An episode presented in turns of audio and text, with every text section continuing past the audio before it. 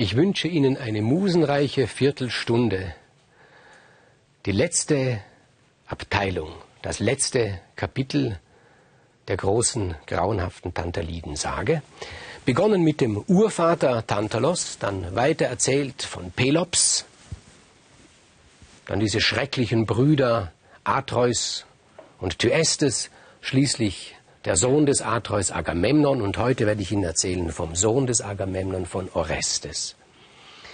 Als Orestes zur Welt kam, war sein Vater Agamemnon schon im Krieg. Das heißt, er hat ihn nie gesehen, er wusste gar nicht, wer sein Vater ist. Seine Mutter Clytemnestra, die nicht hineingeheiratet hat in diese Sippschaft, das wäre also zu harmlos gesagt, die hineingerissen, hineingezwungen worden ist, hineinvergewaltigt worden ist in diese Sippschaft der Tantaliden.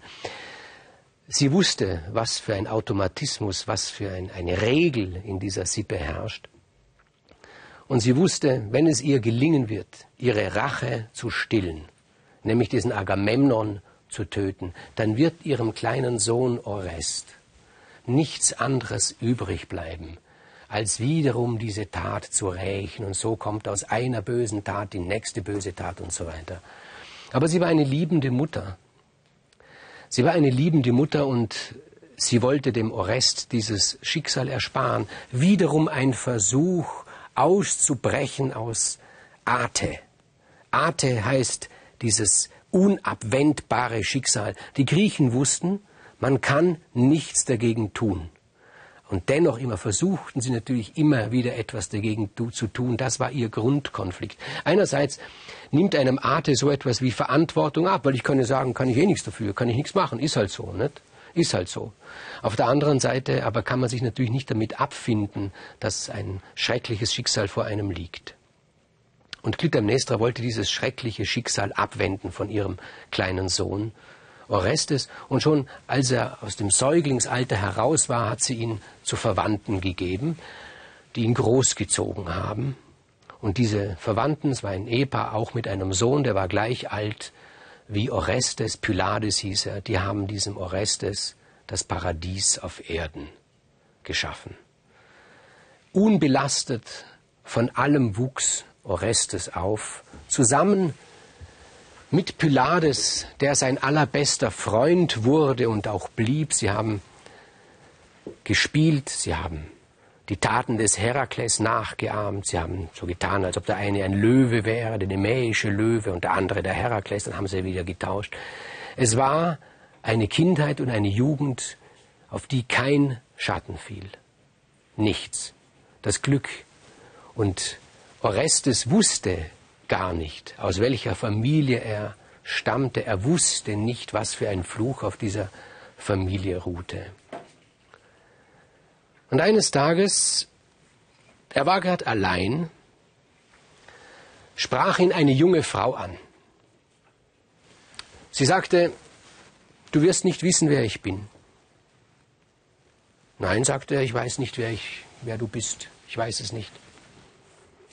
Ich bin deine Schwester sagte die Frau, die junge Frau. Mein Name ist Elektra. Ich weiß nicht, dass ich eine Schwester habe, sagte Orest. Doch, sagt sie. Es ist etwas Schreckliches geschehen. Der Orest wird weiß und erschrickt und er fragt, was ist geschehen und was habe ich damit zu tun? Und sie sagt, du hast alles damit zu tun. Du bist sogar die zentrale Figur von all dem, was jetzt folgt. Und Elektra, wir wissen, sie war Zeugin, als ihre Mutter Clytemnestra im Bad ihren Vater Agamemnon erschlagen hat mit der Axt. Und von diesem Tag an ist ihre Seele erloschen, von diesem Augenblick an. Sie besteht nur noch man kann nicht sagen, aus glühender Rache oder aus glühendem Hass, das stimmt gar nicht. Das hat auf die anderen der Tantaliden vielleicht zugetroffen. Auf Elektra trifft es nicht zu. Sie ist wie gefroren. Sie weiß, dass sie gar keine andere Möglichkeit hat, als jetzt diesen Mord, den ihre Mutter an ihrem Vater begangen hat, zu rächen. Dass es ihre Aufgabe sein wird, diese Rache zu erledigen, einzufädeln. Und sie weiß auch, dass niemand anderer diese Rache vollführen kann als eben ihr Bruder Orest. Und sie hat sich auf diesen schweren Weg gemacht, ihren Bruder zu suchen, hat ihn gefunden, hat ein fröhliches, ein glückliches Kind, einen glücklichen jungen Mann, 16 Jahre vielleicht, gefunden und hat mir ihm alles erzählt, die ganze Geschichte, dass in Mykene auf der Burg ihres Vaters ihre Mutter haust mit diesem Barbar Aegistos, dass dieser Aegistos jeden Tag hinausgeht, um auf dem Grab ihres Vaters Agamemnon sein Wasser abzuschlagen, ihn zu verachten, ihn zum Gespött zu machen, dass er sie, Elektra, jeden Tag demütigt. Und der Orest sagt, was kann ich tun? Vor Angst, weiß und zitternd. Und sie sagt, du wirst deinen Vater rächen müssen. Und er sagt, was weißt denn du über deinen Vater? Hast du unseren Vater gekannt, Agamemnon? Und Elektra sagt, nein, also wenn ich ehrlich bin, ich habe ihn auch nicht gekannt. Ich war zu klein, ich war vielleicht sechs Jahre alt, als er in den Krieg gezogen ist, aber ich habe so viel von ihm gehört. Er war ein, ein Heros, ein großer, ein strahlender Mann. Und all ihre Hoffnungen versetzt sie in das Bild dieses, dieses Agamemnon, ihres Vaters. Sie hat sich von ihrer Mutter Clytemnestra zwar erzählen lassen, wie er sich aufgeführt hat, Agamemnon, was er alles angerichtet hat, wie er sie gedemütigt hat. Sie hat die Ohren verschlossen. Sie hat nur gesehen, dass ihr Vater umgebracht wurde. Und das alles erzählt sie dem Orest. Und dann lässt sie den Orest allein, sagt zu ihm, du musst mit dir übereinkommen. Du musst den Weg finden. Ich warte in Mykene auf dich. Ich warte, bis du kommst, damit du endlich die Rache führen kannst. Und was tut dieser Orest? Er tut, was er immer getan hat, wenn er in Schwierigkeiten war. Er setzt sich mit seinem Freund Pylades zusammen, erzählt ihm die ganze Geschichte und Pylades, der ein sehr kluger, für sein Alter sehr, sehr kluger junger Mann ist, sagt, das kannst du nicht tun. Das bedeutet, dass du deine eigene Mutter töten willst. Das kann niemand machen. Das kann auch niemand von dir verlangen. Und Pylades ist ja überzeugt davon, dass kein Gott das von ihm verlangen kann. Und im guten Willen, im guten Gewissen sagt er zu ihm, weißt du was, wir beide, wir gehen nach Delphi. Und er glaubt natürlich in Delphi, die sagen, das Orakel sagt zu ihm, das kannst du niemals tun. Nicht? Und sie gehen nach Delphi und wollen sich dort sagen lassen, was er zu tun hat. Und die Pythia, die Priesterin in Delphi, spricht die Worte des Apoll und sie sagt zum Orest, du musst deinen Vater rächen und wenn du es nicht tust, wirst du bei lebendigem Leib verschimmeln. Und die Götter werden dir das nie verzeihen, dass du das nicht übernommen hast, diese Aufgabe. Er hat gar keine Chance, dieser Orest. Und Pilates sagt zu ihm, komm, wir gehen weg, wir, wir ziehen in ein anderes Land, irgendwo anders hin, wo uns niemand kennt, wo es auch keine Götter gibt. Wir bauen dort ein neues Leben auf. Aber der Orest sagt, ich muss es tun. Und dann sagt der Pilates, gut, wenn du es tun musst, dann werde ich mit dir gehen. Und die beiden Freunde machen sich auf den Weg, auf diesen ungeheuer schweren Weg. Es hat keine Figur der griechischen Mythologie je einen so schweren Weg gemacht wie dieser Orest nach Mykene. Orest trifft dort seine Mutter Clytemnestra. Sie weiß nicht, dass das ihr Sohn ist. Sie hat ihn ja nie mehr gesehen und er gibt sich als ein Fremder aus. Er hat eine Urne bei sich und sagt, leider Gottes muss ich dir eine traurige Mitteilung machen. Dein Sohn Orest ist gestorben, ich bringe dir hier die Urne. Natürlich ist Clytemnestra traurig, aber gleichzeitig freut sie sich auch. Sie freut sich, dass es ihrem Sohn erspart geblieben ist, auch wenn er jung gestorben ist, diese Rache zu führen. Sie sagt zu dem jungen Mann, bleib bei uns. Und dieser junge Mann, eben Orest, der sagt, ich habe da gehört, du lebst mit einem guten Mann zusammen, mit Aegistos. Ich würde ihn gerne kennenlernen. Und Clytemnestra sagt, ja, er ist gerade bereit, ein Opfer darzubringen.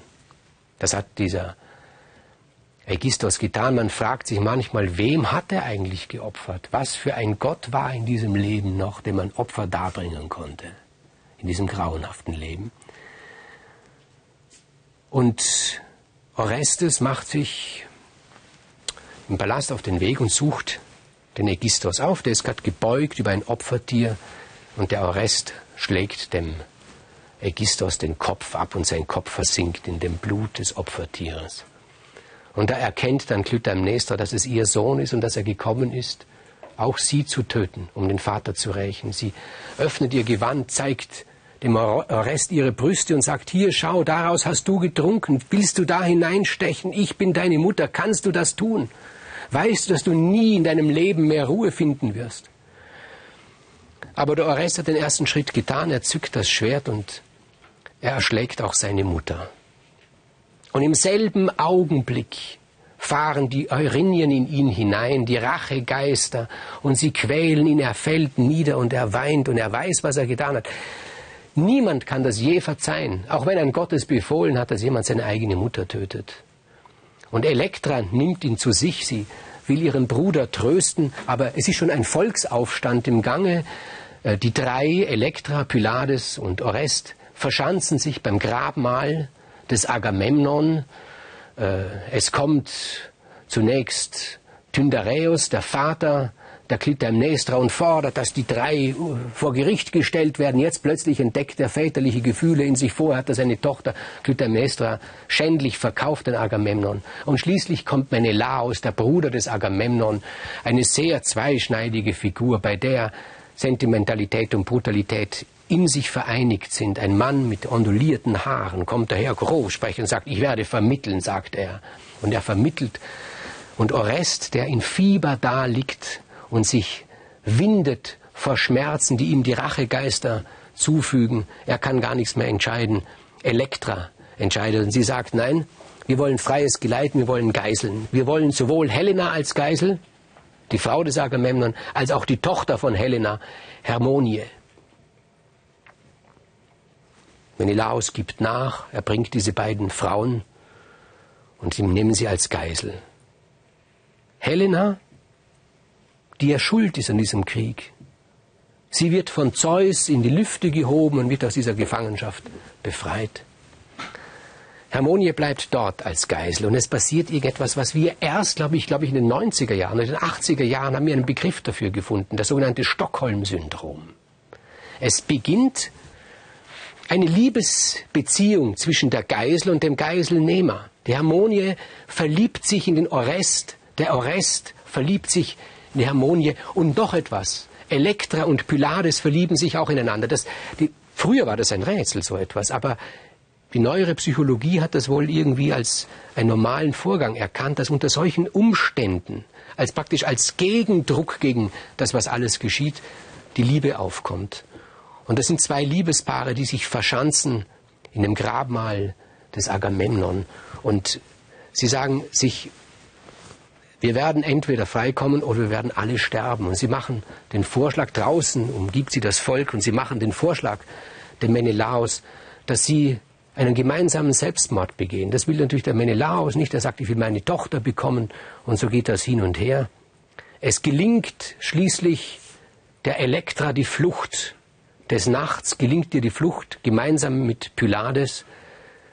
Sie fliehen, ziehen ein anderes Land, nehmen eine andere Identität an und ihre Spur verliert sich. Wir hoffen, dass sie doch noch glücklich werden können, diese beiden. Und dann gelingt auch dem Orestes die Flucht. Aber die Erinien lassen ihn nicht los. Sie hetzen ihn durch das ganze Land und am Schluss ist er verzweifelt. In seiner Verzweiflung beißt er sich den Finger ab und dann stellt er sich dem Gericht. Einem bürgerlichen Gericht in Athen auf dem Areopag. Die Erinien sind die Ankläger, Apoll ist der Verteidiger, Athene ist die Richterin. Die Bürger von Athen sind die Schöffen. Und es steht gleich, paré. Die Frauen sind für Verurteilung, die Männer sind für Freispruch. Und da passiert etwas Eigenartiges. Athene tritt vom Richterpult herab und stellt sich auf die Seite der Männer, sodass Orest freigesprochen wird. Das ist auch das Ende dieser unseligen Tantaliden-Geschichte.